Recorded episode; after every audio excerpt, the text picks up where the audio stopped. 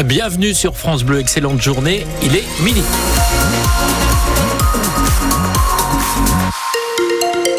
Votre journal, c'est avec Nolwenn Lejeune. Sur la route, il n'y a pas de difficultés particulières. Et dans le ciel de la pluie pour cet après-midi, les températures, elles sont toujours douces. Point météo complet à la fin de ce journal. Ces annonces vont-elles calmer la colère agricole? Une colère qui recommence à gronder à trois jours de l'ouverture du Salon de l'agriculture à Paris, alors que le président de la République a reçu hier les deux principaux syndicats agricoles FNSEA et JA. Le Premier ministre, Gabriel Attal, a lui tenu une conférence de presse ce matin pour détailler les principales orientations du nouveau projet de loi agricole, des annonces que vous nous détaillez, Pierre Emparent.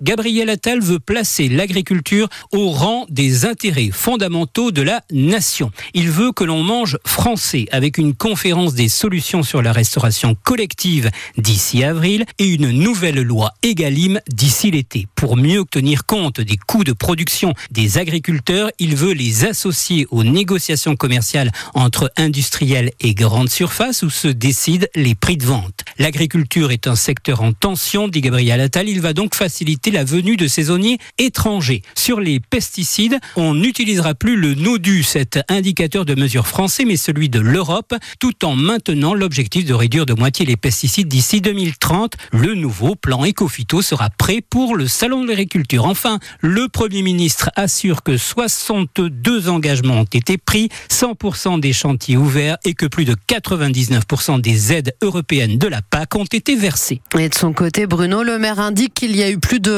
1400 contrôles pour vérifier le respect de la loi Egalim. 150 cas d'infraction ont été relevés. 1000 contrôles ont également été menés sur l'origine France des produits. 372 établissements ont été euh, trouvés en infraction. Des contraventions vont être dressées, indique le ministre de l'économie. Mélanie Boulanger démissionne. La maire de Canteleu en Seine-Maritime est également élue au conseil régional de Normandie.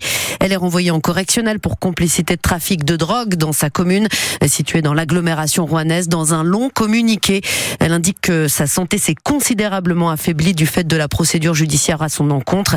Elle se dit victime d'un acharnement judiciaire et médiatique et elle démissionne de tous ses mandats. Un motard de 71 ans, grièvement blessé hier à Saint-Gatien-des-Bois près de Deauville. Il a été évacué par hélicoptère en urgence absolue vers le CHU de Caen. L'accident s'est produit peu avant 16 heures. Le deux roues était seul en cause. Et puis hier également, un incendie a ravagé une maison d'habitation à If au sud de Caen. Il s'est déclaré en début d'après-midi à l'étage de l'habitation avant de se propager à la toiture. Cet incendie n'a pas fait de victimes. Y a-t-il assez de pistes cyclables pour rejoindre le centre-ville de Caen? Qu'est-ce qui est fait pour permettre aux habitants de la grande aglo de venir travailler en vélo Autant de questions que nous vous avons posées ce matin sur France Bleu Normandie avec un dossier consacré au déplacement en vélo euh, à Caen et dans son agglomération avec notamment la pratique du vélo taf. En d'autres termes, ça veut dire utiliser son vélo quotidiennement pour aller travailler. Eh bien, le vélo taf s'est considérablement développé ces dernières années au point qu'on dénombre sur le territoire de Caen-la-Mer 30 000 trajets quotidiens. Portrait d'une de ces vélos taffeuses. Elle s'appelle Stéphanie, elle a 46 ans et le vélo Louis Fontaine, c'est désormais son partenaire indispensable. If, Hérouville-Saint-Clair, aller-retour, le trajet cinq fois par semaine de Stéphanie pour rallier son poste d'infirmière au centre de soins de suite et de réadaptation. Je mets à peu près une demi-heure puisque j'y vais tranquillement. Terminé pour elle le stress du retard avec les bouchons du matin. Je commence qu'à 7h30 le matin. Euh, le périph' est déjà bien encombré à cette heure-là. Et c'est vrai que bah, en vélo, euh, je pense que je mets quasi autant de temps que si j'allais en voiture. Il faut avoir la volonté et il suffit juste d'être bien équipé avec un imperméable et la visière sur le casque de Stéphanie. Elle y trouve son compte. Pour faire une petite activité euh, physique, euh, ça me fait du bien le matin de venir en vélo.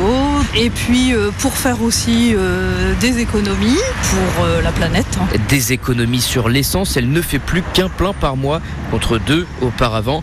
Mais cette ifoise privilégie aussi le vélo grâce aux infrastructures qu'elle estime au rendez-vous dans l'agglomération canaise. Quand je pars de chez moi, c'est de la piste cyclable.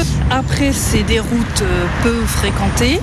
Et après, je retrouve la piste cyclable en bas de la rue de Falaise jusqu'à Rouville, jusqu'à mon lieu de travail. Le vélo, une histoire de famille, enfin presque. Le mari de Stéphanie va lui aussi en vélo au travail à Mondeville. Reste à convaincre sa fille de s'y mettre aussi. Et concernant le réseau de pistes ou bandes cyclables, eh bien, il grandit chaque année d'une vingtaine de kilomètres, nous indiquait ce matin Nicolas Joyot, vice-président de Camp-la-Mer en charge des mobilités. L'interview complète à retrouver sur FranceBleu.fr. Ils ont découvert les plages du débarquement et notamment la fameuse Omaha Beach. Des collégiens rouennais qui participent avec 14 autres classes de l'académie à notre opération vétéran à l'occasion du 80e anniversaire du débarquement. Chaque classe est chargée de retracer le parcours d'un vétéran du D-Day. Ces jeunes rouennais, élèves de 4e et 3e du collège Georges Braque, situé dans le quartier des Hauts-de-Rouen, euh, ils travaillent sur Dorothy Mulholland. Cette infirmière canadienne est l'une des premières femmes à avoir débarqué en Normandie en juin 44. Avec leurs profs, ces élèves sont donc venus voir de leurs propres yeux les lieux de mémoire que sont le cimetière américain de Colville-sur-Mer et Omaha Beach où près d'un millier de soldats sont morts en une seule journée le 6 juin 44.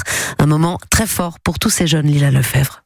À la vue des longues lignes de croix blanches du cimetière américain de Colville, les adolescents perdent la parole. Ça choque parce que je pensais pas à ce point-là. Beaucoup de tombes. Niel et Annelise sont émus. Parce que quand on nous parle de guerre, on n'imagine pas qu'il y ait autant de morts. Genre, on ne on visualise pas. Bah, j'étais blessée parce qu'il y en a beaucoup. Quatre femmes. Depuis plusieurs mois, avec leur classe, elles travaillent sur le débarquement en Normandie et notamment la place des femmes sur les traces de Dorothy Mulholland, infirmière canadienne. Mais cette étape sur une des plages où les combats ont été les plus violents rend toute cette histoire plus réelle. Parce qu'au collège, on, est, on doit avoir des manuels, faire des exercices et là, on vit dans le truc. On voit comment ça se passe. Alors descendre sur le sable en contrebas du cimetière, les jeunes sont presque mal à l'aise devant eux, une eau claire et calme. Des Marquaises y voient les couleurs des Caraïbes. En plus, ça me rappelle assez de chez moi. Pourtant, Malik a lu que le 6 juin 1944, la mer était rouge du sang des soldats morts ici. Quand on arrive ici, euh, par exemple, si une personne ne sait pas ce qui s'est passé ici, euh, pour moi, elle va jamais se dire qu'il y a eu des combats ici. Et il conclut. C'est beaucoup trop beau pour qu'il y ait la guerre ici. Le reportage France Bleu de Lila Lefebvre et le travail des 15 classes de la région qui euh, travaillent donc sur chacun, sur chacune sur un vétéran se concrétisera par un podcast qui sera disponible sur francebleu.fr. Un mot de sport pour terminer. Il y a du hockey sur glace ce soir. Les Dracards de Caen se déplacent à Nantes, match en retard de la huitième journée de Division 1, division dont les hockeyeurs canets sont leaders. Coup d'envoi de la rencontre 20h.